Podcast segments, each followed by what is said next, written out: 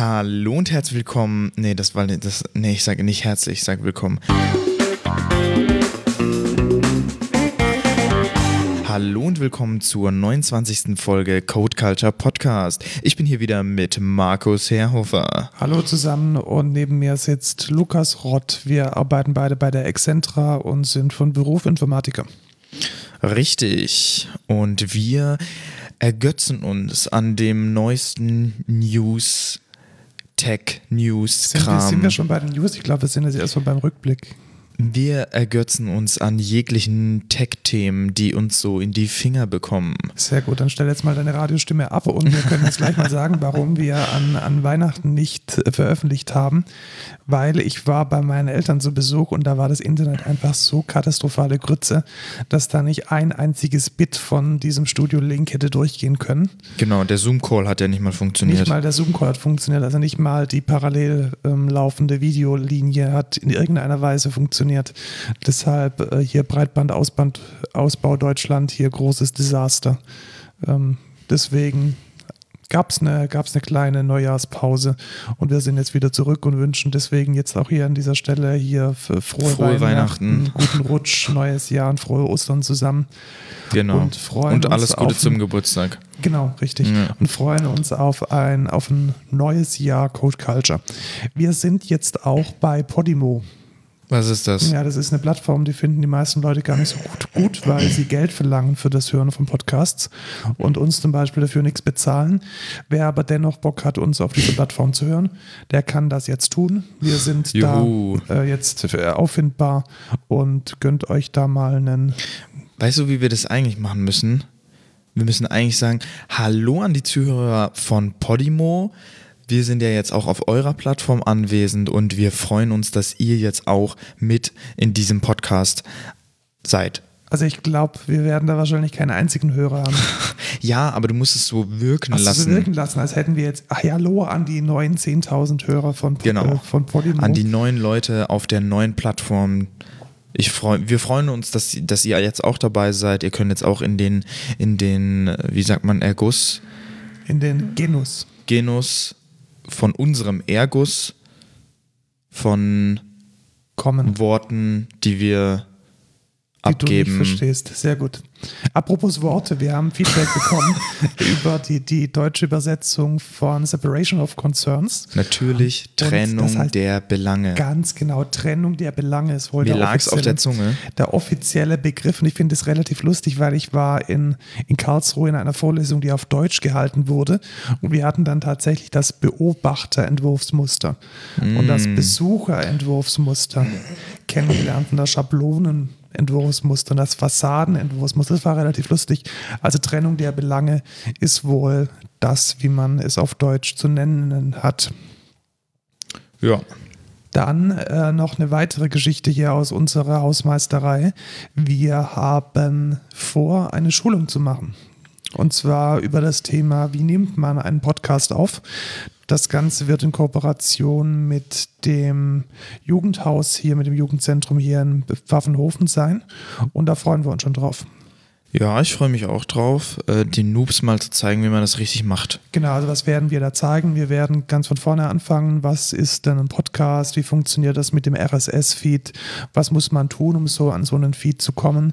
Dann natürlich die Aufnahme. Welches Equipment braucht man? Was hat es da auf sich mit diesen EQs und mit diesen Kompressoren? Und wie macht man ein schönes Mastering? Wie macht man Kapitelmarken? Wie sorgt man für ein schönes Bildchen, wie kann man vielleicht sogar Fotos oder Bilder mit in die Kapitelmark mit reinnehmen. Das sind so alles die, die technischen Dinge, die wir versuchen da in so einem zwei- bis dreistündigen Online-Workshop mit euch zu machen.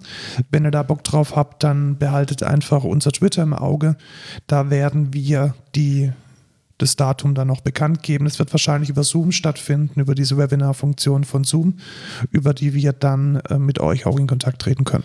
Genau, falls ihr noch private Schulungen wollt gegen einen gewissen Preis, machen wir das natürlich auch.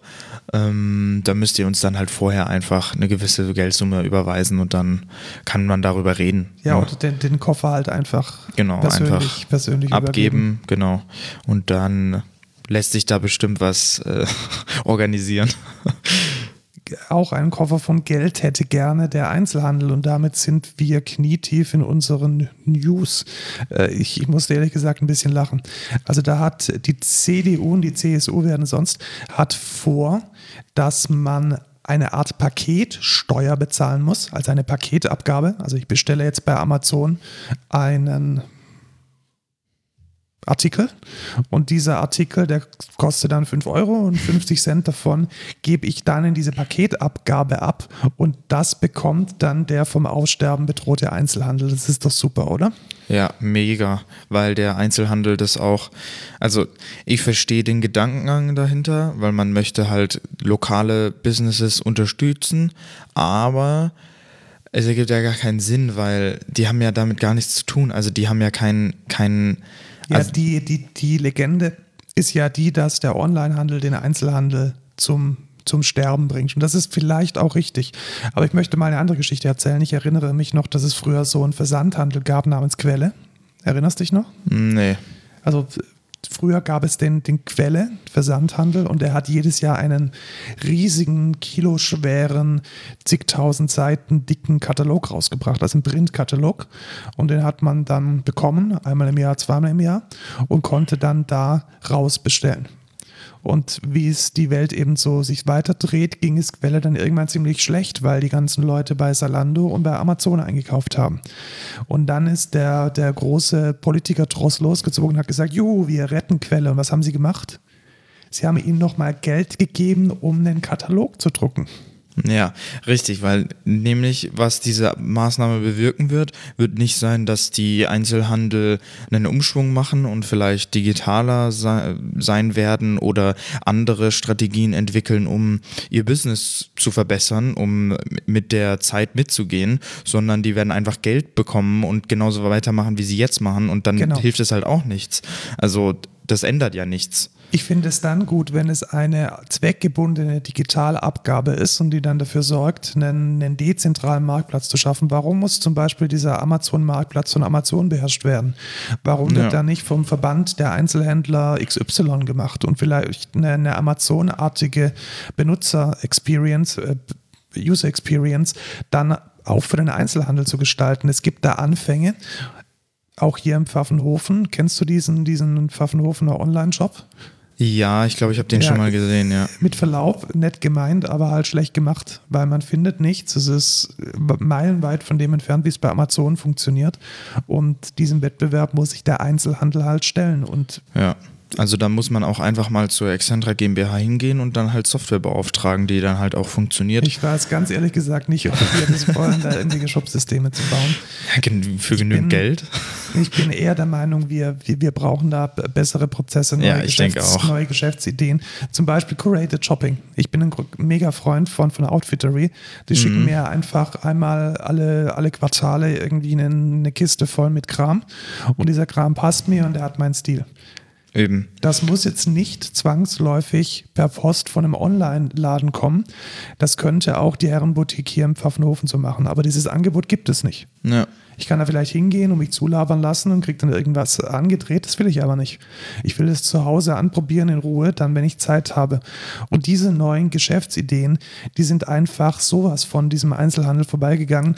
Und ich bin nicht dafür, dass man jetzt mit Geld aus dem Onlinehandel diese kaputten Geschäftsmodelle noch weiter fördert. Ja, und ich finde halt auch, vor allem sowas wie Curated Shopping, da kann halt Amazon auch nicht mithalten. Also das Einzige, was Amazon macht, ist irgendwie hier so ein Algorithmus, der dir dann ein paar andere Sachen vorschlägt, aber das ist ja nicht Curated Shopping. Ja, genau. Und ich finde, ganz viele Einzelhändler haben ja haben ja die Kapazität eigentlich, um sowas zu machen, weil ich meine, die haben Angestellte, die in den Läden sind und, und die sich andere, auch gut auskennen, eben, die kennen die, sich ja auch aus mit dem die, Material. Die Kunden hier, äh, die Kunden helfen, um das Richtige zu kaufen. So und warum macht man dann sowas nicht irgendwie auch online oder irgendwie lokal per per Post dann, was weiß ich? Also das, das ist doch möglich, aber anscheinend kommt da niemand auf die richtigen Ideen. Ich weiß es nicht. Also eine gute Erfahrung habe ich hier im Pfaffenhofen tatsächlich gemacht. Ähm, ja, weil es eine gute Erfahrung war, kann ich das sogar sagen. Das war mit dem Betten Leitenberger. Der hat einfach so einen WhatsApp-Button irgendwo auf seiner Facebook-Seite und seinem, ähm, seinem ähm, Instagram gehabt. Okay. Ich habe da drauf geklickt und habe gesagt, hey, ich brauche hier Artikel XY in schwarz und ich habe übrigens ein riesengroßes Bett, weil ich bin relativ groß. Mhm. Hat er gesagt, yo, da haben wir was.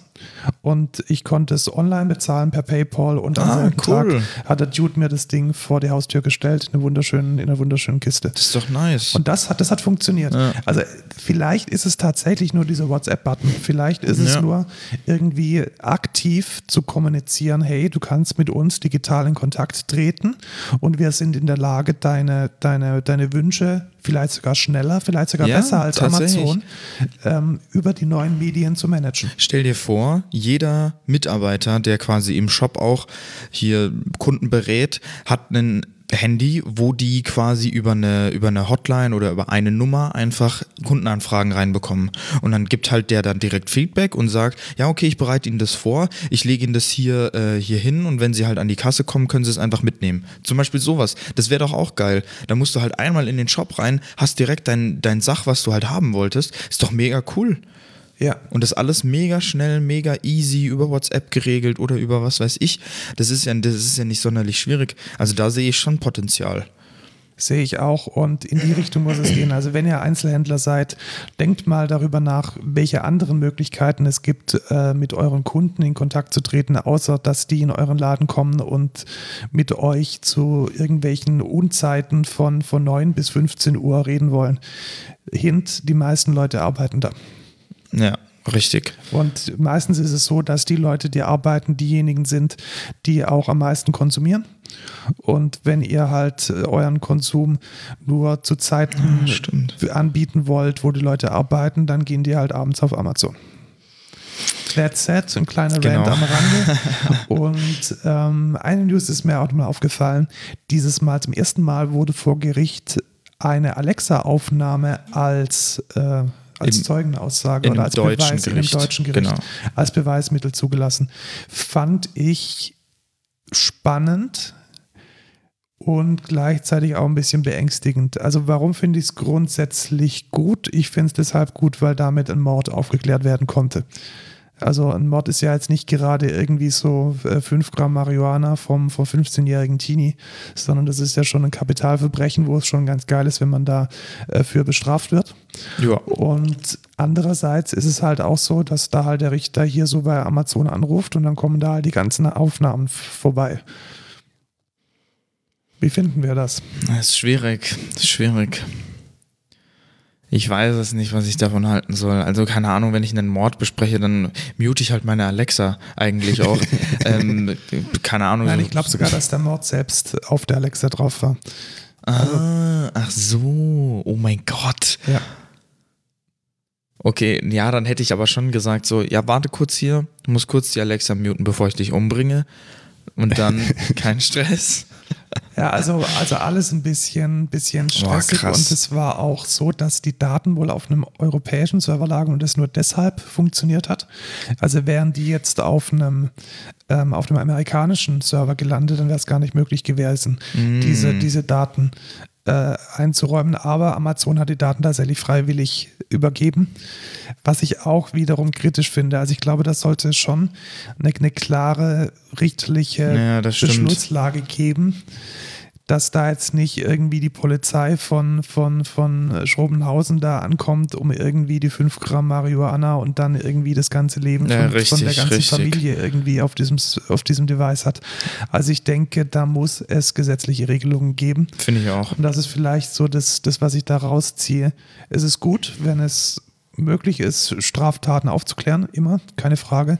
Aber es ist auch wichtig, dass man Persönlichkeitsrechte schützt. Und deswegen muss es dazu meiner Meinung nach einfach ein Gesetz geben. Ja, finde ich auch. Oder dass, dass man halt eine Richtlinie hat und nicht sagt, ja, Alexa äh, oder Amazon gibt halt irgendwelche Daten raus, egal was, wie die jetzt gerade lustig sind, finde ich halt auch nicht gut. Ja, weil letzten Endes ist es dann der Dude bei Amazon, der dann eben festlegt, wann, wann Persönlichkeitsrechte verletzt werden Ja. und wann der, der, der Opferschutz oder in dem Fall die, die Aufklärung einer kriminellen Tat äh, mehr Gewicht hat. Also Ja. das sollte nicht in den Händen eines Sachbearbeiters von irgendeinem random US-Konzern liegen. Das sollte es meiner Meinung nach eine, eine saubere Regelung geben. Da gab es übrigens einen ähnlichen Fall. Ich glaube, damals war Schäuble noch Innenminister. Da gab es einen ja wahrscheinlich eher ein Totschlag auf einer Autobahnraststätte. Da hat ein Lastwagenfahrer einen Passanten überfahren. Okay. Und Schäuble wollte dann die, ähm, die Mautdaten auswerten. Ah, Also von den Mautbrücken, die die Nummernschilder durch irgendeine Rasterfahndung durchjagen und dann halt herausfinden, welches Kennzeichen oder welches Fahrzeug Ja. mit dem Kennzeichen da in, in Betracht kommt. Und er durfte das nicht. Also das wurde, Oh, glaube ich, von okay. höchster Instanz abgewiesen, weil diese Daten nicht für, für die Auswertung in diesem Fall benutzt werden dürfen. Also ähnlich Krass. gelagerter Fall. Äh, auch Totschlag, Mord, Kapitalverbrechen, aber keine, keine Möglichkeit, jetzt an diese Daten zu kommen. Ja. Und finde ich gut. Also es muss einfach eine Regelung geben. Ja. Das ist vielleicht die, die abschließende Zusammenfassung von diesem Thema. Auch nicht so schön war, dass äh, letzte Woche oder vorletzte Woche die Funke Mediengruppe komplett lahmgelegt wurde von, von Hackern. Kennst du die Funke Mediengruppe? Nee, nicht direkt. Also es sagt mir, glaube ich, Also man, irgendwas. man kriegt es manchmal irgendwie so in Artikeln, Artikeln mit, so, hat in einem Interview der Funke Mediengruppe, das ist einfach so ein, so eine Zusammen, so ein Zusammenschluss von äh, ein paar Dutzend Tageszeitungen in Nordrhein-Westfalen, Niedersachsen, Thüringen, Westdeutsche Allgemeine Zeitung gehört dazu, also irgendwie so, so Provinzblätter in, in Konzernform. Und die sind tatsächlich so stark beeinträchtigt gewesen, dass sie nur eine Notversorgung von ihren Zeitungen rausgeben konnten. Also Okay. okay. so eine Handvoll Blätter mit ganz großem Entschuldigung, weil die komplette Infrastruktur vom Redaktionssystem bis zu dem System, welches dann das Layout irgendwie an die Maschinen schickt, war halt von diesem Ding befallen. Und da denke ich dann schon, also puh, wenn so das ist mies. wenn ich würde jetzt mal Journalisten oder generell Journalismus als eine kritische Infrastruktur betrachten, die auch im, im, im Grundsatz funktionieren sollte, wenn mal was passiert und wenn dann einfach mal so irgend so ein kleiner Virus da das ganze Ding lahmlegt, ist das keine gute, keine gute Situation. Mhm. Auf keinen Fall. Aber dass die jetzt vielleicht digital nicht so stark sind, ähm, ist wahrscheinlich irgendwie auch logisch. Ich meine, es sind halt Zeitungen. Ja, sind Zeitungen, aber umso, wich umso wichtiger ist es, sich dieser Sache bewusst zu sein, vielleicht den einen oder anderen Experten einzustellen, der halt dafür sorgt, dass der Laden nicht irgendwie hops Ja, genau. geht, wenn da so je jemand im Sekretariat mal doppelt klickt auf irgendwie Rechnung.exe. Ja. Aber denkst du, die machen das? Also, Ja, ich, ich solange. Den, solange da nichts passiert, äh, juckt die das ja einen Scheiß. Und jetzt ist was passiert und jetzt machen die halt Ja, was. genau, also man, man weiß es einfach nicht. Also die Staatsanwaltschaft hat übrigens, also Staatsanwaltschaft ermittelt hier, da muss Oh. jetzt nicht Funke oder so ähm, äh, irgendwie Anzeige erstatten, weil, oder haben sie wahrscheinlich doch, aber sie, sie müssen jetzt ja keine Zivilklage führen, so meinte ich's, weil ein Angriff auf eine kritische Infrastruktur ist tatsächlich was für die Staatsanwaltschaft. Okay, krass. Also da kommt dann hier schon der Staat selbst in, er hat das Interesse, die Sache aufzuklären. Und bin mal gespannt, was da rauskommt. Also ich habe jetzt noch nichts gehört, ob da irgendwas rauskam, aber sollte, denke ich, sollten wir im Auge behalten. Ja, auf jeden Fall. Dann ähm, Apple. Ja, Apple hat ja so ein, so ein Betriebssystem namens iOS. Und wenn du jetzt dieses iOS auf Sicherheitslücken überprüfen möchtest, wie, wie kannst du das denn machen? Ähm, gar nicht. Ja, genau, gar nicht. Und also zumindest jetzt nicht auf deinem iPhone, weil da gibt es jetzt nicht, also es gibt schon Möglichkeit als Developer da an Logdateien und so ranzukommen, aber jetzt auf einem System, auf einer Systemebene den RAM anzuschauen, den Speicher anzuschauen, das geht nicht. Ja. Wie würde das funktionieren? Das würde dann funktionieren, wenn man iOS virtualisiert betreiben kann. Das heißt, du hast dann so eine VM und auf dieser VM läuft ein iOS. Ja. Dann kannst du ja über die Mitteln der VM auf dieses iOS zugreifen. ja logischerweise. Ja, so willkommen in dem Geschäftsmodell einer Firma namens Corellium, weil die nämlich virtuelle iOS-Devices angeboten hat, über die man auf, übers Internet zugreifen kann, um dann damit Security Research zu machen. Ah, cool. Also die haben, ich weiß nicht genau, wie sie das gemacht haben. Ich weiß auch ehrlich gesagt nicht, wie das mit den Lizenzbedingungen ausschaut. Also alles so eine Grauzone. Long story short, Apple hat die erstmal hops genommen und vom Markt genommen über irgendwelche Verfügungen. Und jetzt wurde in der USA ein Gerichtsurteil gefällt, welches dieses Geschäftsmodell erlaubt. Nice. Und das finde ich gut. Warum finde ich das gut? Weil hier der Richter oder die Richterin beschlossen hat, dass das Recht auf diese Security Research unter Fair Use fällt und dieses Recht höher wiegt als jetzt irgendwelche komischen Lizenzbedingungen von Apple. Ja, sehe ich aber auch so. Also Sehe ich auch so. Und auch da wieder spannend, diese Fair-Use-Klausel, die gibt es tatsächlich in Europa nicht. Ich habe da extra nochmal nachgeschaut. Ja, genau, dieses Fair Use gibt es nur in Amerika, soweit ich weiß. Richtig. Also, dass, dass, dass ein Richter oder eine Richterin abwägen kann. Ja, da gibt es ein, ein Fair Use, wie kann man das übersetzen? Ein begründeter, begründeter, rechtmäßiger, fair Ja, ein fairer, faires Benutzen. Wahrscheinlich, genau, also, wahrscheinlich einfach die deutsche, das, Genau. das englische Wort auch im Deutschen, eine faire Benutzung.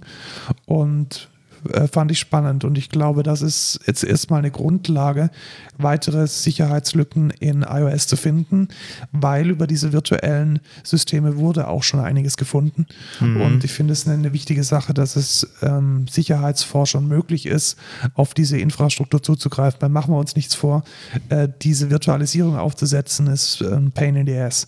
Also das irgendwie selbst auf seinem eigenen Rechner zum Laufen zu kriegen, über irgendwelche virtualisierten, wenn man einen Intel-Rechner hat, einen x86er Befehlssatz, da irgendwie diesen Stack aufzukriegen, dass man auch noch reinschauen kann.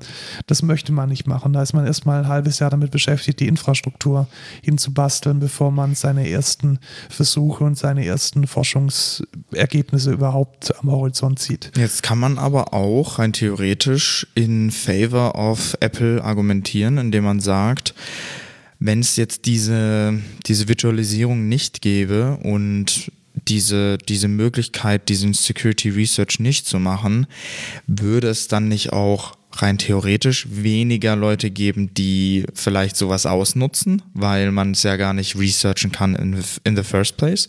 Weißt du, wie ich meine? Ja, das ist, das ist eine gute Frage. Und letzten Endes ist es, glaube ich, immer eine Frage der Ressourcen.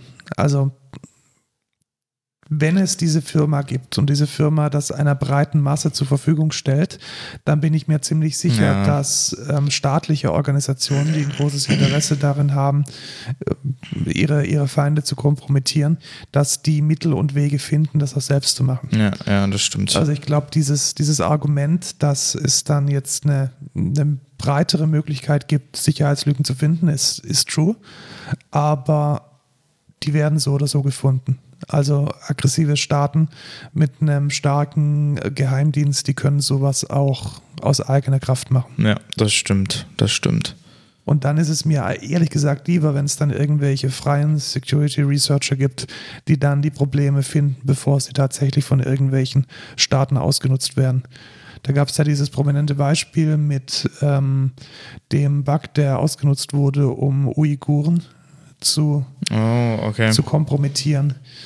Das ist jetzt wahrscheinlich was, was jetzt menschenrechtlich betrachtet äh, wenig geil ist. Ja, tatsächlich. Und lieber findet man solche Probleme, bevor sie tatsächlich ausgenutzt werden. Ja.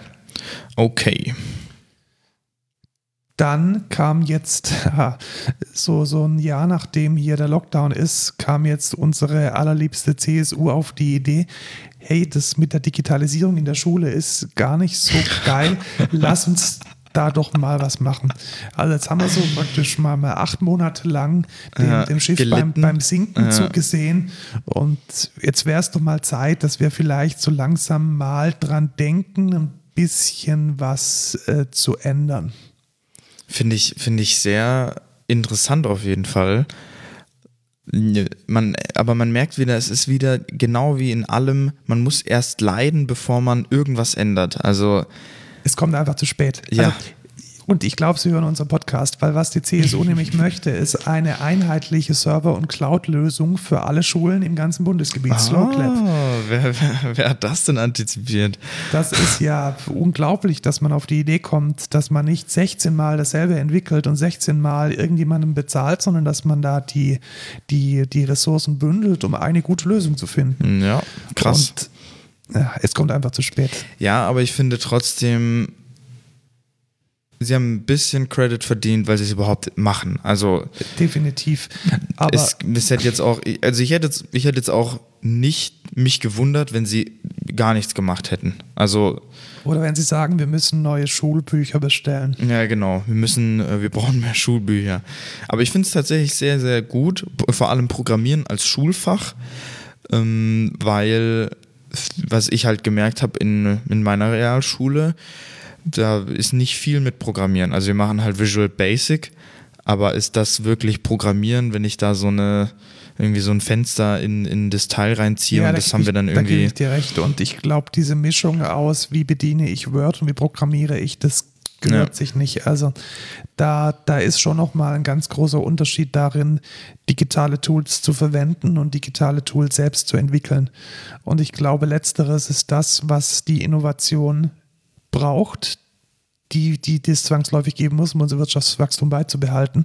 Und das geht nur, wenn die Leute, wenn die Kids in der Schule tatsächlich das programmieren.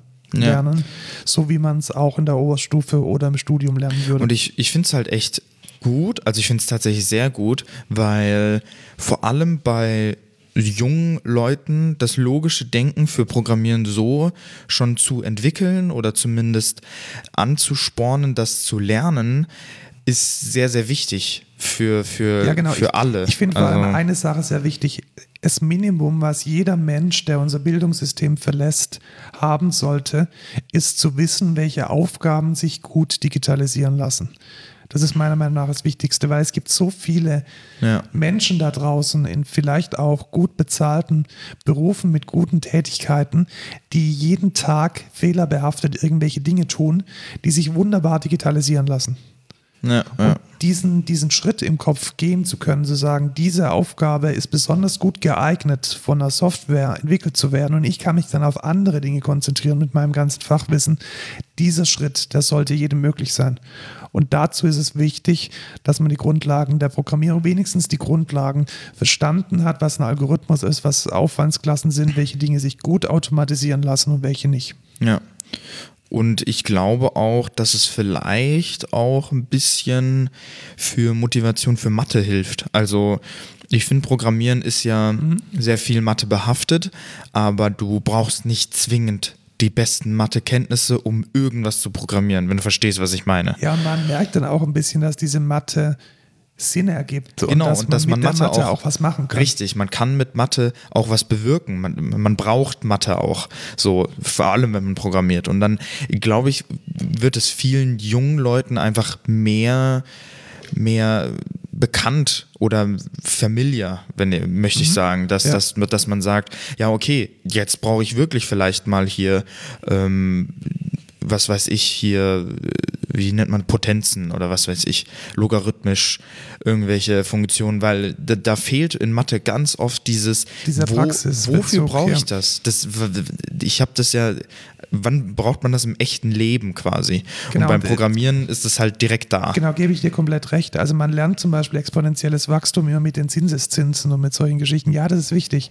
Aber ich habe in meinem, in meinem Erwachsenenleben noch nie sinnhaftig irgendwelche Zinseszinsen ausgerechnet. Ja, ich, ich bin mit exponentiellem Wachstum, aber täglich in meiner Arbeit als Informatiker ähm, in Berührung, ja. weil meine Algorithmen halt einfach scheiße sind.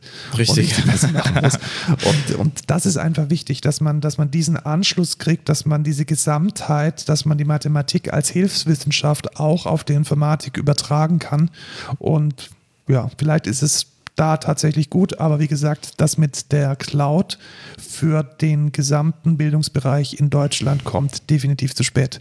Ja. Das hätte man einen Monat nach dem, nach dem Lockdown hätte man das sehen müssen und hätte es politisch angehen müssen. Das ist einfach ja. mindestens ein halbes Jahr zu spät. Ja, aber es ist auch, ich denke auch, es wird schwierig werden, vor allem auch für Lehrer, sowas auch gut beizubringen, weil ich meine, jetzt so ein Realschullehrer macht vielleicht Mathe oder so, aber auch bei vielen, vielen Mathekursen checken die Leute meistens was nicht und ich sehe da sehr großes Potenzial für schlechte Lehr mhm. Lehrer einfach. Das sehe ich auch und ich sehe vor allem die Notwendigkeit, dass man Informatik als Schulfach studieren kann weil ja. momentan ist es einfach gang und gäbe, dass Informatiker die Ingenieurslaufbahn einschlagen das ist letzten Endes nahezu automatisch so. Es muss die Möglichkeit geben, dass man als Informatiker auch in den Schuldienst kommt, entsprechend bezahlt wird, Fußnote, weil auch das muss stimmen. Da darf die Konkurrenzwirtschaft nicht, nicht so abwegig sein. Und diesen Weg, den muss es formal und auch in der, in der Werbung, dass die Leute diesen Studiengang dann auch einschlagen, den muss es einfach geben. Ich habe den ja. bis jetzt noch nicht, noch nicht erlebt in meinem Leben. Ja, das stimmt. Okay, let's go. Hast du an Silvester eine Träne verdrückt? Ja, habe ich. Und zwar für Flash. Oh nein. Du, bist, du, bist du überhaupt schon so alt, dass du weißt, Tatsächlich, was Flash ist? ja, ja, ja, ja, auf jeden Fall. Also viele Leute meiner Generation wissen vielleicht nicht direkt, obwohl doch eigentlich, also jeder, der PC behaftet ist, weiß in meiner Generation noch, was Flash ist, weil jedes Browser-Game auf Ja, richtig, Playgrounds ja. oder wie Battle, Battlegrounds oder wie auch, Auch immer das heißt. mit den Kühen, wie heißt es denn, Farmville? Hm, keine Ahnung, ja zum Beispiel oder was, ja, also jedes Game basierte auf Flash und man hat auch in der Schule mal Browser-Games gespielt oder man hat zu Hause dann Bloons Tower Defense gespielt. Also ich denke, da kann die fast jeder relaten und es ist schon, es ist schon ein bisschen traurig, ähm, aber ich denke, da kommt einfach bessere Sachen, HTML5. Äh, da kann man ja alles mitmachen eigentlich. Ja, nein, also ich muss ganz ehrlich sagen, Flash war, als ich, als ich angefangen habe im Internet zu surfen, noch, noch zu Modemzeiten, das wird so um die, um die Jahrtausendwende gewesen sein, da war Flash tatsächlich ein Ding. Und es gab zwei Möglichkeiten, eine Webseite zu gestalten. Entweder man hatte eine Webseite, die auf Tabellen basiert hat, weil CSS war damals noch nicht so mächtig. Und man hat dann sein komplettes Layout in Tabellen gepackt und es sah dann immer ja so ein bisschen wie Geocities aus. Hm, Ja, ja. Oder ja. man war halt komplett, komplett frei und konnte gestalten, wie man wollte. ja. Und Webseiten, die damals mit Pure Flash funktioniert haben, ich würde tatsächlich sagen, die standen in ihrer Ästhetik und in ihrer Artiness, dem, was heute in HTML5 passiert, mindestens in nichts nach. Vielleicht waren sie sogar besser. Ja, aber mittlerweile finde Und ich. das lag vor allem daran, weil dieses, dieser, dieses Flash-Tool, also der Flash-Player war einfach nur der Player, aber die Software von Macromedia damals, bevor sie von Adobe weggeschoppt wurden, die war einfach geil. Also man konnte da seine Key Keyframes definieren, Ja, ja. man konnte dann Animationen machen, man hatte mit, mit ActionScript eine sehr mächtige Programmiersprache, die auch JavaScript meilenweit voraus war in ihrer Zeit und konnte dann in diesem, in diesen grafischen Frames konnte man dann Programmcode mit abfrühstücken. Und das hat einfach super gut funktioniert. Und ich glaube, bis heute gibt es kein Tool, das ich kenne, das ähnlich gut funktioniert. Vielleicht im 3D-Bereich Unity. Das ist auch so eine kombinierte Entwicklungsumgebung mit grafischen Assets, in dem Fall dreidimensional, und Programmcode. Und es hatte einfach Dinge bedient, die damals cool waren und die, glaube ich, inzwischen nicht mehr erreicht wurden von irgendwelchen anderen Technologien. Naja, aber ich finde jetzt, wenn ich jetzt, keine Ahnung, du, ich habe dir ja diese äh, Micro-Interaction-Webseiten gezeigt. Ich Ja, finde aber da. schau dir mal, schau dir mal die, was weiß ich, die Seite von Nintendo an und 2000 an. Das ist, das war eine, eine große, das war fast ein Game. Hm, Ja, okay, ich verstehe, was du meinst. Ja. ein, ein Bekannter von mir, der hat damals als 16-, 17-Jähriger unglaubliche Summen verdient in unseren Größenordnungen damals, weil er einer der wenigen war, der dieses ActionScript beherrscht hat und die ganze Modebranche hatte abartige RT-Webseiten, die geflogen sind und mit, mit auch mit, mit User Experiences, da würdest du dir heute die, die Hände über den Kopf zusammenschlagen. Das war damals ja alles noch nicht definiert. Heute ist ja alles klar und einfach und Call to Action und Aufmerksamkeitsspanne irgendwie in zehn Sekunden alles verstanden. Das gab es damals alles noch nicht.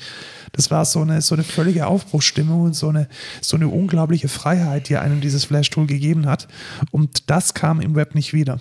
Also ja, ich verstehe, was du meinst, aber ich denke, ich sehe das nicht so gravierend, dass jetzt, ja, komplett artsy Sachen sind jetzt weg oder Nein, nein, was weiß ich. Es hat also sich ich einfach, finde, es hat sich wegentwickelt. Ja, Flash hat- ist tot. ja. Aber diese, diese, diese Zeit, in der diese Artiness, in der die funktioniert hat und in der sie ein Teil vom Internet war, ich vermisse sie ein bisschen.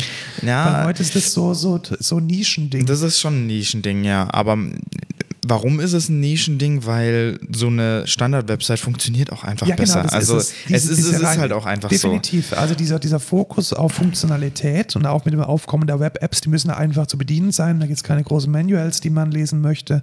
Die Funktionalität steht über dem ästhetischen, der ästhetischen Optik. so. Ja. Aber als es noch nicht der Fall war und es einfach so, so in diesem Matrix-Style, sage ich jetzt mal, als der irgendwie geil war. Ich fand diese Zeit super. Und es hat echt Spaß gemacht, damals das Internet zu surfen. Ja, kann ich auch nachvollziehen. Und ich glaube, ich weiß, wer schuld daran ist, dass ähm, Flash jetzt auch von Adobe abgesägt wurde. Steve Jobs. Echt? Ja, tatsächlich. Der hat mal einen Blogartikel geschrieben namens Thoughts on Flash und hat da letzten Endes Adobe, das ist 2010 passiert, ganz stark dafür kritisiert, dass sie Flash nicht weiterentwickeln, dass es vor allem auf Embedded Devices, also auf Smartphones, unglaublich Ressourcen verbraucht und diese Ressourcen damals überhaupt nicht zur Verfügung gestellt werden konnten und dass sich deshalb Apple auch weigert, in den Safari eine Flash-Integration zu machen. Ja, stimmt, stimmt. Und ich glaube, als dann YouTube hat damals noch komplett mit, mit Flash funktioniert, Ja. also die Videos sind über das Flash-Plugin abgespielt worden, die mussten sich dann Gedanken machen, okay, wir wollen weiterhin auf dem iOS-Markt sein und müssen dann unsere Videos mindestens auf den iPhones mit HTML5 kompatiblen Technologien anbieten. Und so sind dann die, die ganz großen Big Player, die noch den Flash Player verwendet haben, sind dann Schritt für Schritt in HTML5 übergegangen. Da kamen dann YouTube, waren vielleicht die ersten. Dann ging es weiter mit, mit diesen ganzen Audiogeschichten. Früher war es auch oft so, dass Audio-Previews von Amazon oder von sonst was, dass die über den Flash Player gelaufen sind. Das ging dann immer mehr in Richtung Ja, aber das ist ja dann nicht, das ist ja dann nicht die Schuld von Steve Jobs, sondern von Adobe, oder nicht? Also, Kommt drauf an, also sagen wir es mal so, Steve Jobs ist derjenige, der es finalisiert hat, der den Sargnagel festgeklopft hat. ja, aber ich finde, Steve Jobs hatte recht. Also Natürlich hatte er recht. Also es war ja ein war- war damals- Ressourcenmonster. Vor allem also, ein Sicherheits, ein Ja, auch. Sicherheitsloch jenseits von Gut und Böse. Also in den frühen Tagen konnte Flash auf dein Dateisystem schreiben und es gab ganz viele Würmer, die sich über Flash ähm, auf den Computern breit gemacht haben. Mhm, es ging sogar ja. so weit, dass man zeitweise den Flash-Player deaktivieren musste, weil es noch kein, weil es Zero-Day-Exploits da draußen gab und noch kein Patch dafür. Also Adobe, insbesondere Adobe nach dem Kauf von Macromedia, haben das sehr, sehr, sehr schleifen lassen. Vielleicht auch, weil sie selbst gewusst haben, dass dieser, dieser Moloch, dieser Monolith von Legacy-Kram, dass der keine Zukunft mehr hat. Ja, vielleicht. Und ich meine, das, was du gerade erwähnt hast, du musstest auf jeder Seite erstmal gucken, ob du den Flash Player überhaupt hier aktivierst, weil äh, hier kann ja sonst was passieren. Deswegen Ja, genau. hast vollkommen recht. Und naja, es ist, es ist eine, ein historischer Moment, sage ich mal.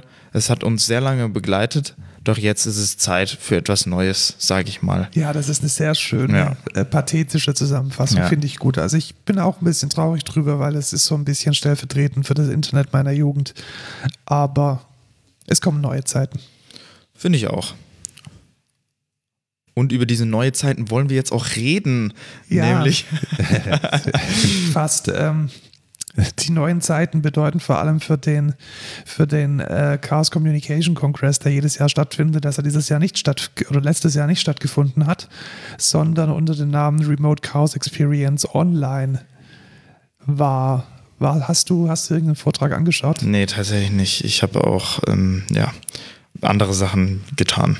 Ja, äh, ähnlich bei mir. Also erstmal grundsätzlich, ich finde es geil, wenn sowas ehrenamtlich und es wird meistens ehrenamtlich organisiert wird. Und ich finde es, ich, ich fand auch die, die, die, die echten Kongresse, die waren immer super. Also ich war mehrmals in, in ähm, Hamburg und auch in, in Leipzig und das ist einfach eine tolle Experience. Man trifft seine Freunde, man bekommt viele, viele Eindrücke, man kann sich die Vorträge in live anschauen, man kann drüber diskutieren. Es gibt ganz viele Nerds um einen rum, die, die ähnlich denken, ähnliche Dinge tun. Es ist einfach ein gutes soziales Erlebnis. Und das ist ein virtueller Kongress halt nicht. Und deswegen hat sich das für mich auch nicht so ergeben, dass ich da jetzt mehr als nur zwei, dreimal reingezappt habe. Ja. Weil irgendwie äh, random Leute beim, auf einer Webcam anzuschauen mit immensen technischen Problemen. Also da gab es selbstverschuldete und nicht selbstverschuldete technische Probleme, sodass teilweise die Folien nicht kamen oder dass die Dinge nicht erreichbar waren. Hat sich alles nicht so rund angefühlt und war auch dann mit, mit dieser, ja, also generell die Hacker-Szene ist relativ cringy, wenn du verstehst, was ich meine. Mhm. Also wenn dann irgendwelche Menschen mit My Little Pony irgendwelche Dinge erzählen, alles cool, die können tun und lassen, was sie wollen. Aber es ist halt, ja, also ich finde da jetzt nicht so den mega Zugang zu, zu My Little Pony Memes und irgendwelchen anderen Ja. Dingen und ja, Aber es gab auch interessante. es gab interessante Dinge, genau. Genau. Das, das vielleicht eines vorweg, ähm, oder das Einzige, was ich wirklich interessant finde, ist hier zu erwähnen, ist, dass zwei, zwei Jungs waren es tatsächlich, zwei Männer aus Bayern, Sicherheitslücken in der Art und Weise, wie in den Kommunalwahlen die Stimmen ausgezählt und übermittelt werden, aufgedeckt haben. Und das ist echt ein bisschen gruselig. Tatsächlich. Also da ist irgendwie, ja gut, auch, auch Wahlsoftware kocht mit Wasser, aber vielleicht sollte man äh, da, Da, gutes Wasser ja. nehmen und nicht irgendwie das Richtig. Brackwasser, das einem irgendwie aus der Kanalisation hinausläuft. Also gut, MariaDB, äh, MySQL als MySQL äh, Datenbank, Apache Tomcat Server und irgendwie eine GUI oben drauf zu packen, alles nice. Aber dann die Ports offen zu haben, keine einzige Sicherheitslücke gepatcht, überhaupt kein Role-Based Access Model. Also jeder, der Zugriff hat, jeder der Wahlhelfer, der Zugriff auf dieses System hat, hätte jetzt mit einem Klick einfach mal so 100, 100 ähm? Wahlstimmen Oh löschen können. Gott. Also das war einfach so, so halt wie, wie, wie man irgendwie in, in drei, drei, vier Monaten eine Software zusammendengelt. Nee, wie man, wie man jetzt so ein Azubi-Projekt hat. Ja, genau. Äh, so, und- so, so ja, das schauen wir mal. Ja, ein schauen bisschen wir mal. rumprogrammieren. Mach mal. Also so, so bitte nicht. Also meine, meine Stimme soll bitte sicher und äh, safe da landen, wo sie hin soll, Ja. nämlich ins Wahlergebnis. Und so funktioniert es nicht. Und äh, dahinter steckt offensichtlich eine Software namens äh, OKVote. Und OKVote ist letzten Endes nur ein Rebranding von äh, Vote IT. Okay. Und dieses Vote IT ist eigentlich schon das Go-To-Ding, das man haben möchte. Und wenn das so, so kacke ist, puh. Also da müsste vielleicht nochmal diejenigen, wahrscheinlich der Landeswahlleiter oder der Kreiswahlleiter, die müssen sich da mal nochmal ordentlich Gedanken machen, ob das so der richtige Weg ist. Ja. Oder ob vielleicht an der Stelle ein Blatt Papier und eine Strichliste doch sicherer ist als dieser Schweizer Käse an Quatschsoftware. Ja. Finde ich auch. Schulrechner mit Windows XP. Ja, sehr Wir nice. packen den Link in die Show Notes. Okay. Dann kommen wir tatsächlich zum Thema der Woche. Wir wollten dieses Mal Boah. nicht über, welch, über irgendwelche technischen Dinge reden, sondern einfach mal generell das Jahr abschließen. Und ich denke, wir machen das in einem kleineren Schnelldurchlauf, oder? Also ich würde jetzt auch, Ja, genau, es wir ist schon, schon- ziemlich über der Zeit. Ist, Wir also, sind schon 14 Minuten am Labern. Ähm, genau, wir wollten einfach mal sagen, was hat dieses Jahr so gebracht? Was hat Corona für die Digitalisierung für uns an, an Vorteilen, an Nachteilen mit eingeführt? Und vielleicht auch so ein kleiner Ausblick, wie man, was man gelernt hat, was man besser tun könnte. Das erste Thema Online-Kollaboration. ja, gab es viel. Da gab es sehr viel und Ja. ich muss auch sagen, das habe ich tatsächlich als sehr gewinnbringend wahrgenommen. Die hauptsächlich tatsächlich deshalb, weil früher, also vor Corona, in der Vor-Corona-Zeit, bin ich sehr, sehr, sehr oft unterwegs gewesen. Mhm. Das wirst du wahrscheinlich noch wissen, dass Ja, ich sehr ja. oft out of office war Klar. mit ähm, einem spritverbrauchenden Oberklassewagen durch die Weltgeschichte gechattet, um unsere Kunden zu besuchen. Ja. Und das ist Geht seit halt nicht März mehr, hat ja. nicht mehr stattgefunden. Und ich glaube aber, dass die Projekte trotzdem genauso gut funktionieren und zum Ziel gekommen sind. ja.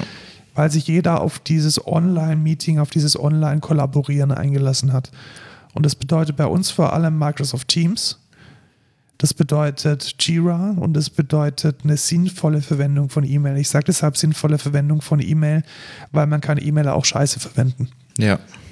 Und wenn man sich dann allerdings tooltechnisch drauf einlässt und vielleicht auch mal chattet, dass man sich vielleicht öfters trifft, auch mal die Kamera anmacht, dass man Tools verwendet wie Mentimeter, wie Slack, das fand ich dann schon ähm, sehr gewinnbringend. Also wir haben in der Firma schon lange so funktioniert und ich glaube, jetzt ist es zum ersten Mal über unsere Firmengrenze hinweggeschwappt, diese, diese Art der Online-Kollaboration.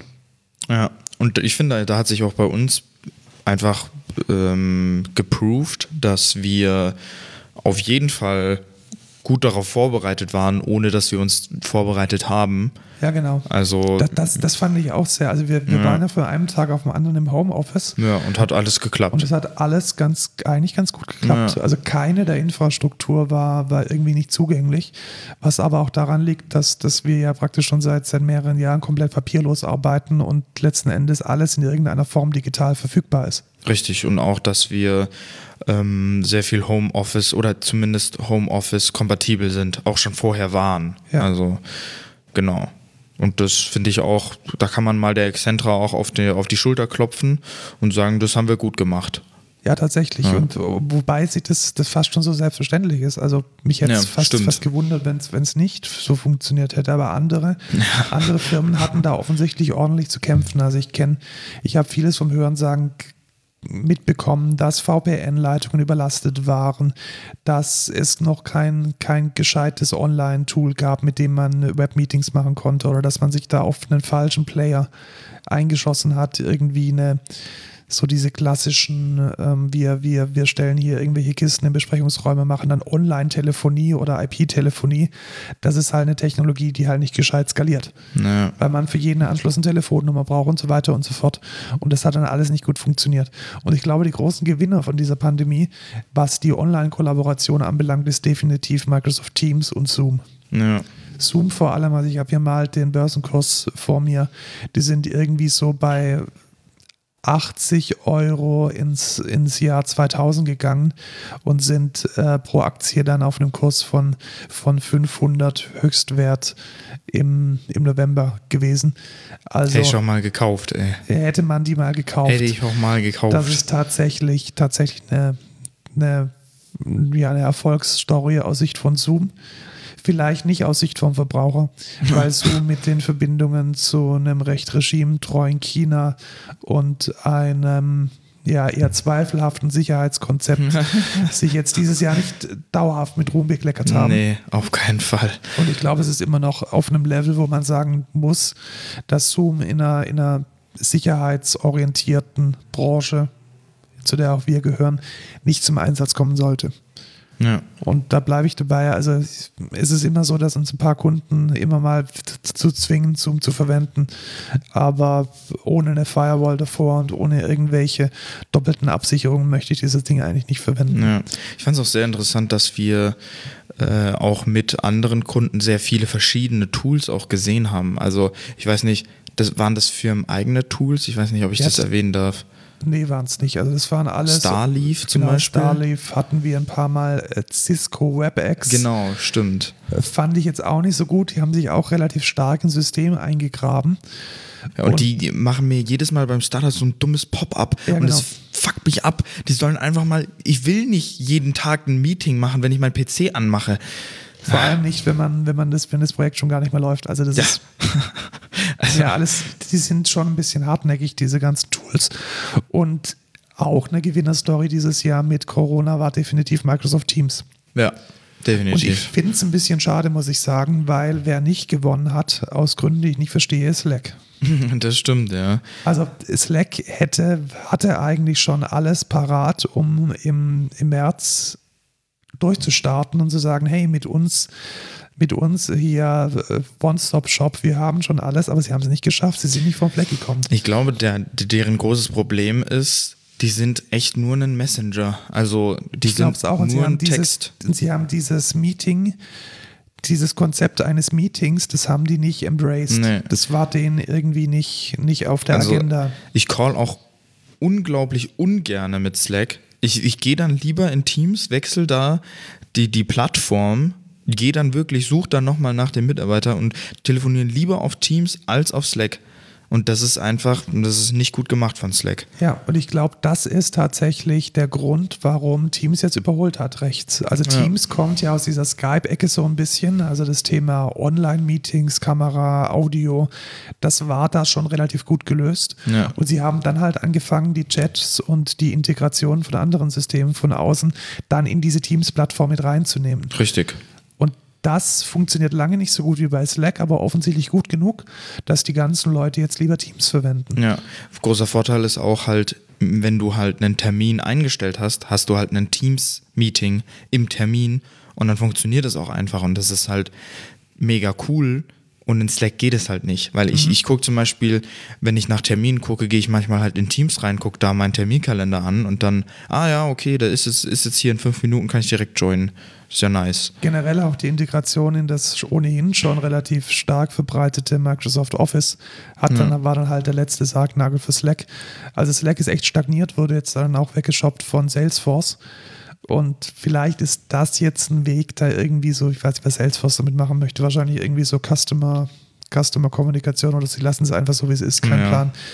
Aber da hat Slack ein bisschen was verschlafen. Ich finde es ein bisschen schade, weil ich finde die Software nach wie vor noch sehr gut. Aber die Innovationskraft hat in den letzten Monaten, Jahren echt nachgelassen. Das Einzige, was bei Slack echt geil ist, ist die API. Also da mhm, muss ich echt gut, gut ab davor. Ja. Die haben drei, vier, fünf Arten mit Slack ähm, über System-zu-System-Kommunikation irgendwelche Dinge zu tun, Workflows abzubilden, Nachrichten anzuzeigen, UIs auch zu bauen in Slack. Also da haben sie sich wirklich sehr verkünstelt, um diese Integration zu schaffen. Aber sie haben es nicht geschafft, das sehr, sehr wichtige Thema ähm, Online-Meetings in irgendeiner Weise sinnvoll abzubilden. Ja. Und ich glaube, das ist ein bisschen schade. Ja, aber so ist es halt. Mal gucken, was die Zukunft noch bringt. Wir werden auf jeden Fall mit Slack und Teams erstmal noch weiterarbeiten. Genau, also wir arbeiten mit Slack und Teams parallel. Mit Slack schreiben wir und mit Teams treffen wir uns virtuell. Und Richtig. bisher habe ich keinen keinen Grund gesehen, da irgendwas dran zu ändern. Ja, großer Vorteil bei Slack ist, man kann Custom Emojis haben. Ganz, ganz ähm, wichtig, ja. Das ist auch der einzige Grund, warum wir noch Slack haben. Ja, ich finde auch die, die Struktur von Teams, so was, was ist ein ja, Team in Teams, also wo kommen jetzt die Dateien her und wo habe ich ja. da eigentlich mein, mein Sehr verwirrend, finde ich auch. Ja. Also die User also, Experience ist da auch nicht so geil. Aber wenn man sich da reinfuchst, vielleicht ist es auch gut. Aber ja, kommen wir zum mal, nächsten Thema. Genau. Das nächste Thema in diesem Jahr Events. Also generell so die ganze Veranstaltungsbranche, die, die liegt ja ähm, mit, dem, mit dem Rücken zur Wand. Und ich fand spannend, wie da eigentlich nichts passiert ist. Ja, tatsächlich. Ich habe echt am Anfang gedacht, also mein letztes mein letzter physischer Kongress war die MixCon, irgendwie so eine Woche vor dem Lockdown in, in München. Und mein letztes Konzert war Lambert in München, irgendwie so im Februar. Was war denn so deine, deine letzte? Also mein letzter, mein letztes physisches Meeting ist, glaube ich, keine Ahnung, über ein Jahr her. Also das war nicht 2020. Aber mein letztes Konzert war tatsächlich am 6. März. Also wirklich direkt eine Woche vor dem Lockdown. Wann war es? Am 13. März oder so genau, war der 13, Lockdown? 14 ging es los. Genau. Und das war auch das letzte Konzert, was quasi noch vorher stattgefunden hat. Ähm, ich hätte noch eins quasi am, am 17. glaube ich gehabt, aber das wurde dann schon abgesagt. Äh, aber am 6. bin ich noch hingegangen und es war rappelvoll, aber es ist zum Glück äh, noch nicht wirklich angekommen hier in Deutschland, der Coronavirus. Und ja, und danach habe ich auch, also du fang an, was, was hast du danach so für. Ja, eigentlich nichts und das ja. ist das, das, was mich so ein bisschen Richtig. irritiert. Also irgendwie ging es dann im März, uh, United We Stream und alle DJs und alle Bands dieser Welt machen einen Livestream nach dem anderen. Und das, das waren eigentlich ganz gute Anfänge, muss ich sagen. Also da habe ich dann doch abends mal den ein oder anderen Stream angeschaut oder mal so ein DJ-Set nebenher laufen lassen aber daraus ist nichts geworden. Ja, also während, ich muss auch sagen, mich reizt es auch nicht. Also ja, aber warum reizt es, es dich nicht? Also was, was, was fehlt denn noch? Also letzten, also mir, mir fehlen die Konzerte schon, muss ich sagen. Also ich bin ja, früher sehr, sehr, sehr oft auf Konzerte gegangen, habe auch selbst Konzerte veranstaltet und da ist halt dieses Jahr nichts passiert. Und äh, Fußnote, dass dieser Podcast hier überhaupt existiert, hat auch damit zu tun, dass ich eben nicht auf Konzerte gehe und keine Konzerte ja, veranstalten richtig. kann. Äh, also that's it. Aber die, dass es da keine Ersatzevents gab, zumindest im kulturellen Bereich, die in irgendeiner Weise digital gut funktionieren, hat mich echt geschockt. Und wenn man jetzt mal anschaut, was, es gab ja dieses Wacken, Wacken International, mhm. Wacken irgendwas, Fremdschämen ohne Ende. Also irgendwie drei, drei Polygon-Grafiken, die dann da irgendwie reinfliegen und eine Bühne, die irgendwie gefühlte zweimal zwei Meter groß ist. Also das war alles ziemlich, ziemlich Quatsch. Dass es da keinen Boom gab an, an virtueller Kultur hat, lässt mich heute noch ratlos zurück. Ich weiß nicht, woran es liegt. Im, im Business-Bereich super gut funktioniert. Alle irgendwie Webcam und Dinge und hier austauschen und digital und alle freuen sich. Und da, wo eigentlich die ganze Kreativität drinsteckt, in der Kulturbranche, nichts ist passiert. Ja. Eine Sache kann ich da anmerken, und zwar in der Game-Branche, weil natürlich sind Gamescom und E3 ausgefallen. Jedoch gab es, oh, jetzt weiß ich bloß nicht mehr, welcher Spielehersteller das war. Hm, jedenfalls gab es ein Online- Online-Meeting Hall quasi. Da hast du hast dir einen eigenen Avatar erstellen können und konntest dann rumgehen und konntest dir die Spiele quasi angucken. Und das war tatsächlich relativ cool, muss ich sagen. Also es ist, es war sehr innovativ und mal was anderes. Ja, kann ich verstehen. Das gab es übrigens beim RC3 auch, das haben wir gerade vorhin gar nicht erwähnt. Ich habe es deshalb nicht nutzen können, weil es mein Browser nicht tat. Aber diese ist es dann tatsächlich genauso wie in einem, wie in einem Kongress, dass du dann so dieses, dieses Gemeinschaftsgefühl hast oder ist es dann eher so ein Game? Und eher es ist so ein, schon eher ein Game. Ich glaube also, auch, dass es eher in so Bereich Man so, kann so. das nicht, man kann das ja nicht, dieses Kongressfeeling oder dieses Konzertfeeling kann man nicht ersetzen. Also ich finde es verdammt schwierig, sowas, sowas zu machen weil es geht halt auch einfach nicht. Und deswegen, glaube ich, habe ich mich nicht für Livestreams so sehr interessiert, weil es gab von bestimmten Künstlern, die ich sehr mochte, gab es solche Livestreams, aber es ist für mich dann halt auch nichts anderes, als würde ich jetzt ein Video von dem angucken. Ich meine, es ist zwar live, ja, es ist aber. Ein schlechtes Video, weil genau. Sound ist irgendwie kacke und es dürfen nur zwei Richtig. Kameraleute drin sein und es ist dann alles Mist und man könnte dann genauso gut und gut produziertes Video sich anschauen. Genau, wo man, wo man das vielleicht mehr sieht, ist da kann ich ein gutes Beispiel nehmen und zwar Rocket Beans TV. Das ist quasi ein Fernsehsender, der komplett halt sehr online-lastig ist, sehr viel mit Livestream, Online-Livestream, da, da reden die halt über Games und so. Also Game 2 äh, sind die Macher von Game 1, damals noch auf Viva und die haben das Internetkonzept sehr, sehr gut verstanden, weil die leben halt da drin. Und die machen Livestreams mit coolen Programmen, finde ich sehr cool gestaltet, weil man kann sehr viel interagieren, man kann sehr viel bewirken in diesem in dieser Landschaft quasi von, von dem Livestream, die den, die den dann machen.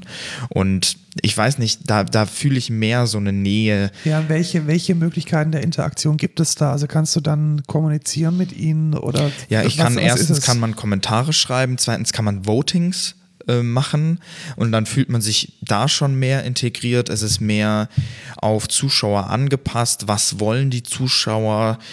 Welchen Content gibt es? Es ja, also sowas, sowas ist es eher.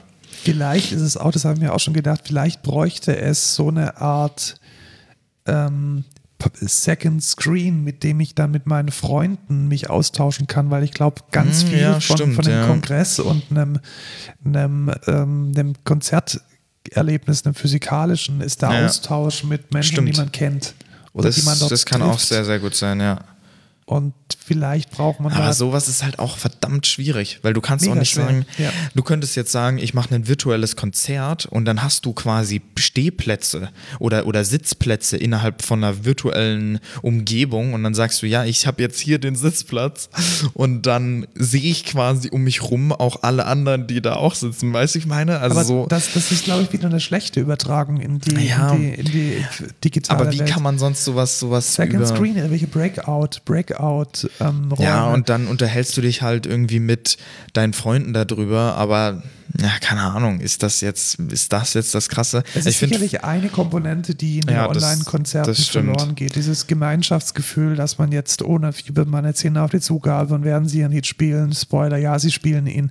Und das sind halt diese Dinge, die, die gibt es halt in der, in der digitalen Welt gar nicht. Ja, aber ich finde auch ganz viel am Konzert ist, ich lerne neue Leute kennen oder ich, ähm, ich habe Konversationen mit Leuten, die ich da treffe. Und das, geht halt einfach nicht in der virtuellen Landschaft. Das, also. ist, das ist ein ganz anderes Thema. Vor allem, also ich komme ja aus einer, aus einer Subkultur und in der Subkultur definiert man sich eben nicht nur über, über Musik, sondern auch ganz stark über Mode, über, ja, über ja, auch eine gewisse auch, Attitude. Das also, ist ja nicht nur bei dir so, das ist ja überall so. Also und das geht halt komplett verloren. Also ja.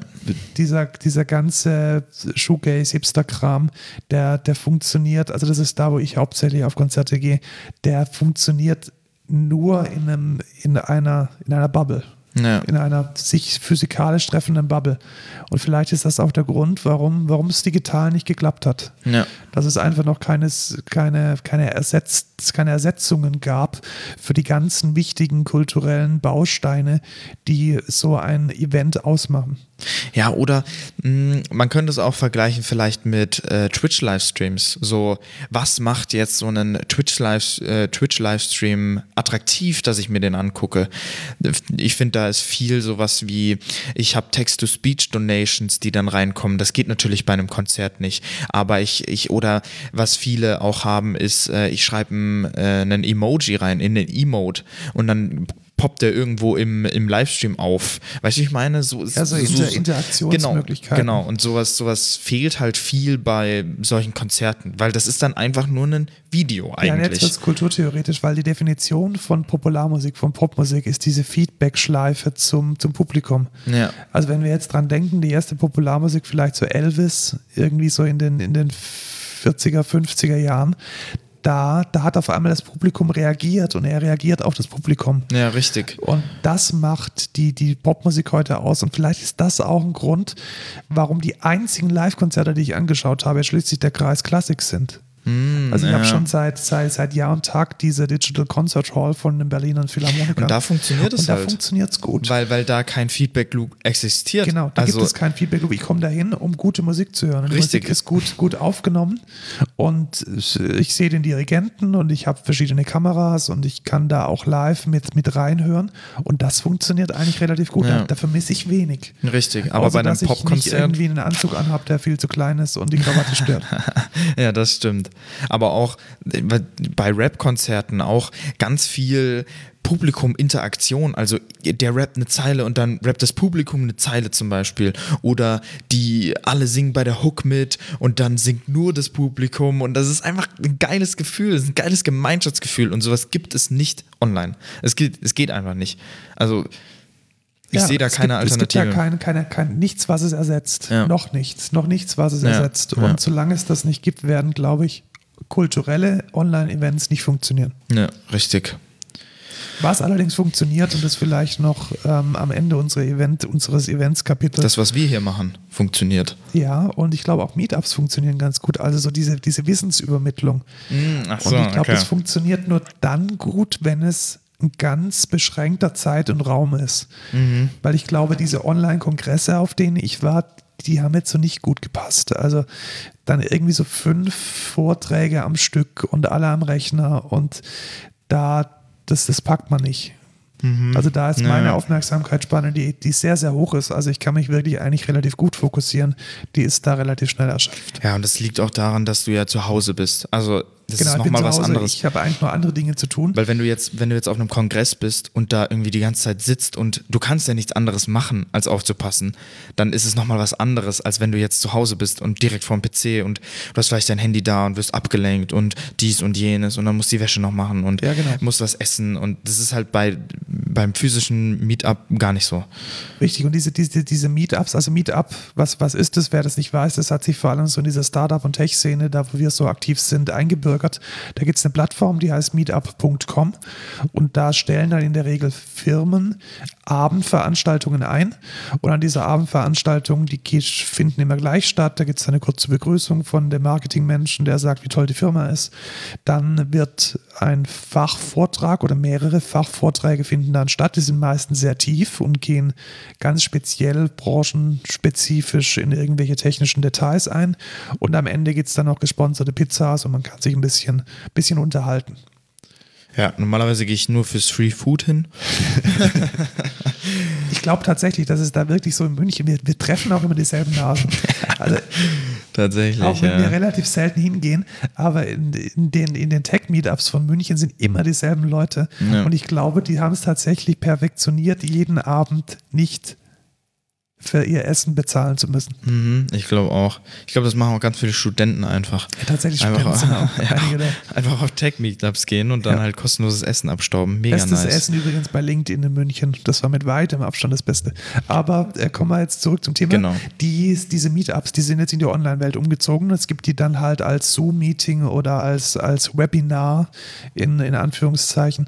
Und ich finde, das funktioniert gut, weil es ist dann eine Stunde konzentriert. Was man halt nicht hat, ist dieser ganze Marketing-Blabla außenrum.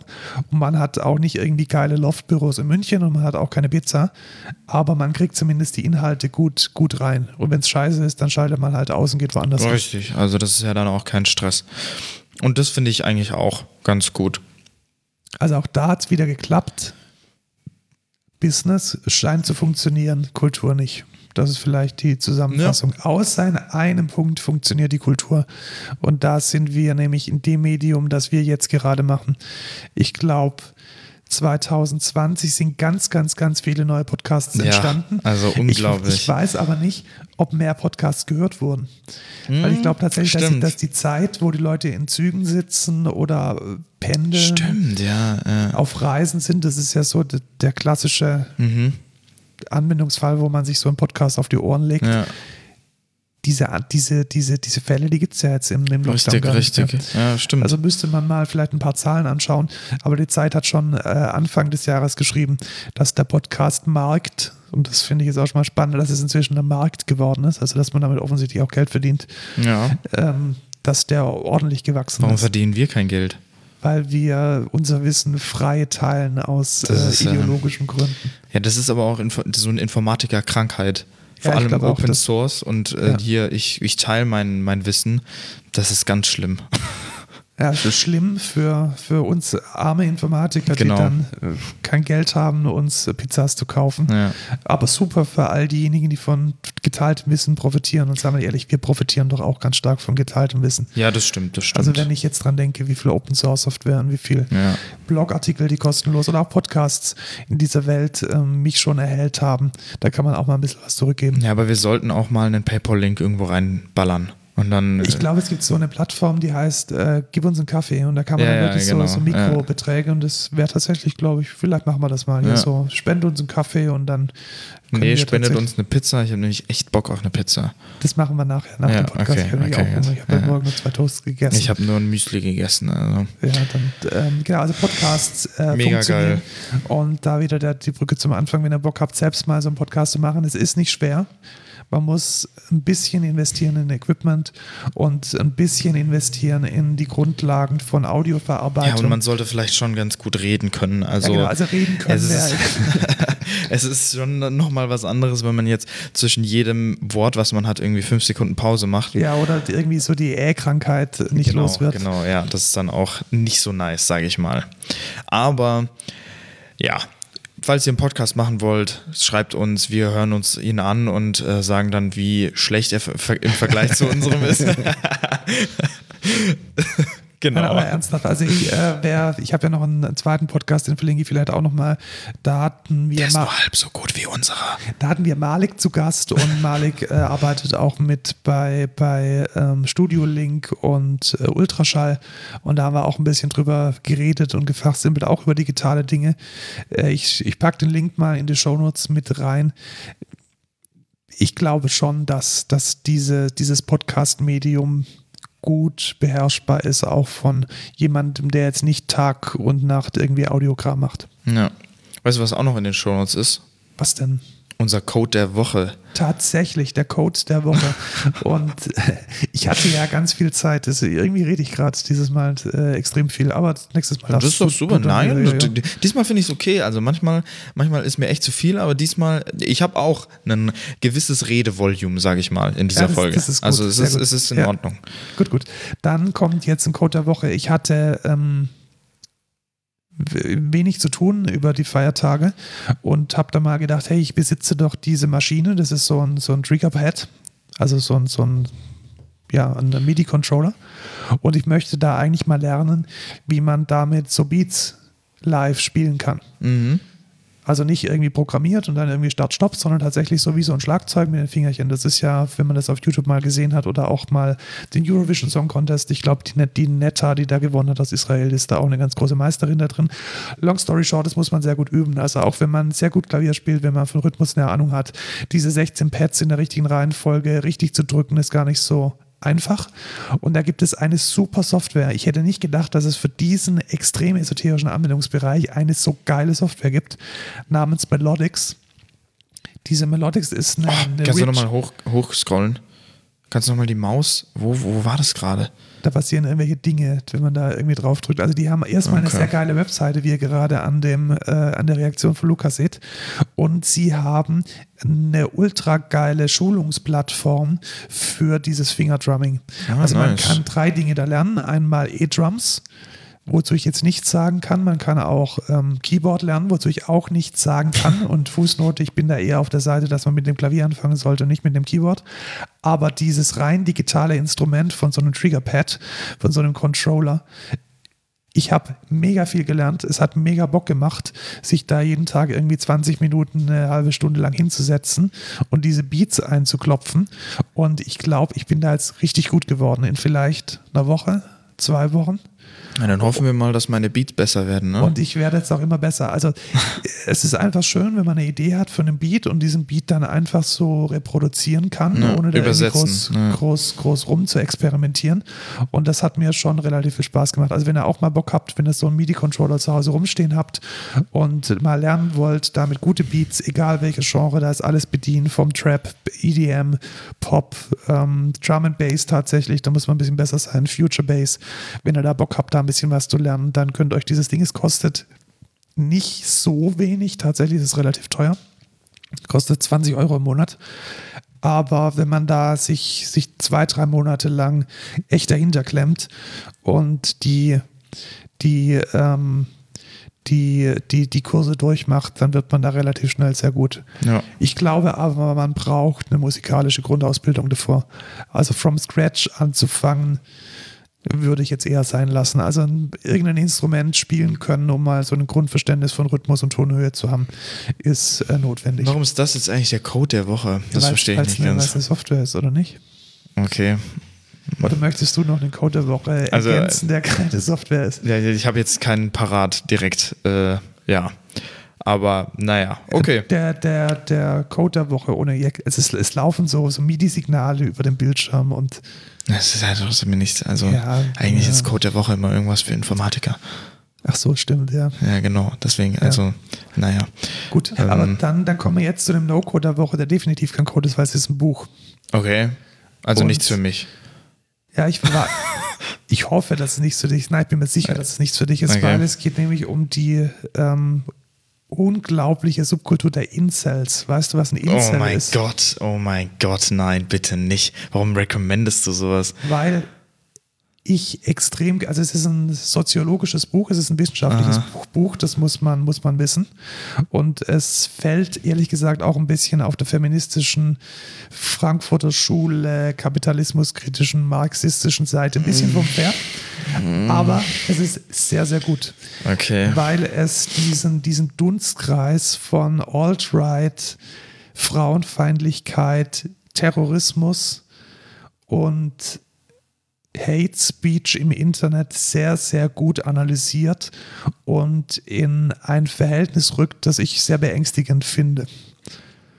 Und wer sich dafür mal interessiert, so für diese, für diese Drecksecken von 4chan und Krautchan und Reddit, welche Hate Speech dort eigentlich gang und gäbe ist, vor allem gegen Frauen, der sollte sich dieses Buch mal anschauen. Also es ist schon so ein bisschen ein Eye-Opener. Okay. Ich, ich werde es mir nicht angucken. Ich, äh, ja. Nicht so deine Welt. Nee, also nee. es ist vielleicht ganz interessant, aber ja, es gibt solche, es gibt solche extremen Gruppen auch in jeder Richtung. Also ich sage mal, es ist jetzt auch nicht so, dass nur Männer so sind, weißt du, ich meine? Ja, da, darum geht es an der Ja, ja, Stelle, glaube richtig, ich, gar richtig. nicht. Also Aber- grundsätzlich, ich habe ich hab immer so ein Interesse. Ich habe ja auch Kulturwissenschaften studiert. Ich habe Ja, so ein du, so, soziologisches. Interesse an, an Internetkultur oder generell an, an technischer Kultur. Und ich glaube, das ist jetzt mal wirklich so eine Schattenseite, wo man sagen muss, hey, diese, diese Männer an dieser Stelle sind wirklich ähm, verblendet und auf der falschen Seite irgendwo Ja. ausgestiegen. Ich habe mir dazu auch schon ein paar Videos angeguckt zu so Incels und das ist echt ekelhaft, was, was, was die da von sich geben. Also, äh, Ja, also vor allem ich als jemand, der tatsächlich in einem behüteten Bildungssystem aufgewachsen bin, habe da überhaupt keinen Zugang dazu, kann es nicht verstehen. Und deswegen fand ich es so interessant, Ja, ein okay. bisschen Ja. zu sehen oder herauszufinden, was, was diese Menschen in diese Ecke bringt, wo sie sich offensichtlich nicht mehr rausbewegen können. Also Ja. sehr interessantes Buch, auch mit, einem, mit einer Prise Humor, was ich an dieser Stelle sehr wichtig finde, um überhaupt mit diesem ganzen Scheiß irgendwie klarzukommen. Aber trotzdem mit einem, also es ist eine soziologische Arbeit. Also wer, wer jetzt sowas noch nicht gelesen hat, für den ist es vielleicht jetzt ein großer Einstieg, aber wer sich ohnehin für solche Studien und wissenschaftlichen Arbeiten interessiert, Incels, Geschichte, Sprache und Ideolo Ideologie eines Online-Kults äh, bei Testcard Zwergobst erschienen. Äh, es gibt auch, glaube ich, ein Interview in Lage der Nation mit der Autorin Veronika Kracher und ähm, es hat sehr, sehr gute Ach, daher hast du's. Rezeptionen bekommen. Ja, tatsächlich. Ähm, ich pack's mal in die Shownotes. Für, Genau. Als E-Book kostet es 12 Euro, als Taschenbuch 16 Euro und man hat es in drei vier, drei, vier Tagen auch durch. Also so, so fett ist es jetzt nicht. okay. Machen wir noch den Rant der ja, Woche? den Rant der Woche. Tatsächlich. Ähm, wir kaufen ja ein Lebensmittel meistens. Richtig. Also das ist Oft ja beim Rewe. oft beim Rewe tatsächlich, weil der hier bei uns hier einfach Direkt, der nice, der niceste genau. Laden ist. Ja, und am zentralsten einfach. zentral ist und ja. auch irgendwie nicht, nicht nur irgendwie so Discounter, Billigfleisch für 1 Euro fürs Kilo verkauft, Ja. sondern wo ich immer noch so das Gefühl habe, da gibt es Qualität. Long story short, am Ende kommt dann da aus diesem Thermodrucker ein drei Meter langes Band raus, in dem dann drin steht, was ich alles gekauft habe. An der Kasse. Brauche ich nicht. Ja, also ich möchte manchmal schon wissen, was ich denn gekauft habe. So for later Ja. reference. Ja. So, und jetzt gibt es da ein wunderbares System, das nennt sich E-Bon. Und das erlaubt einem, dass man den Kassenzettel in einer App hat. Oder und oder per E-Mail bekommt. Und das finde ich super. Und weißt du, was ich jetzt gar nicht super finde? Dass man dafür einen Rewe-Account braucht. Nein, dass man dafür einen Payback-Account braucht und dass es direkt gekoppelt ist an das Sammeln von Payback-Punkten. Ich will nicht dieser dämlichen Payback-Firma, die eine große Firma ist, die sowohl die Bahn-Bonuskarten, Payback, Lufthansa, Miles and More und alles Mögliche macht. Den möchte ich nicht meinen Warenkorb äh, in wöchentlicher Regelmäßigkeit übermitteln. Ich möchte nur diesen digitalen Bon in meiner App. Ich möchte aber nicht Payback benutzen. Warum geht das nicht? Weiß ich nicht, weil Services daran geknüpft sind. Also ich finde es doof, dass ich, ich brauche jetzt einen Payback-Account und ich brauche einen Rewe-Account, weil ich habe schon einen Payback-Account, aber ja, naja, es ist, es ist, was es ist. It is what it is. Wie wäre es denn mit einem freien Standard, dass man im Kassensystem über NFC, über Bluetooth, meinetwegen auch über einen Barcode kommunizieren kann, hey, lad doch bitte deinen E-Bon als PDF hier und dort aus, vielleicht noch mit dem freien Standard Zugpferd gibt es da ja so Rechnungen, da ist es dann so XML und so Kram. Habe ich schon gehört, ja. Und dann könnte man das doch irgendwie gescheit äh, digitalisieren. Warum muss ich da mich an diesem Payback-Moloch anschließen? Verstehe ich nicht.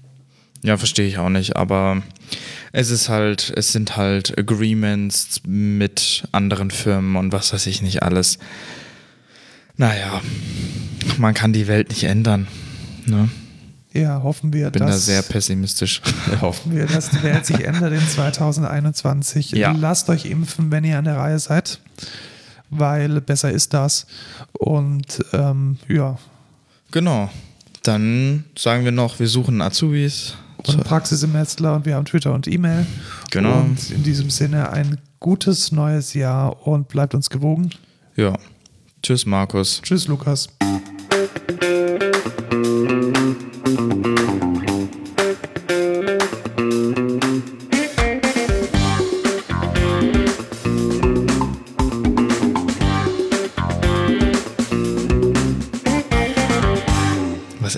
Jetzt noch?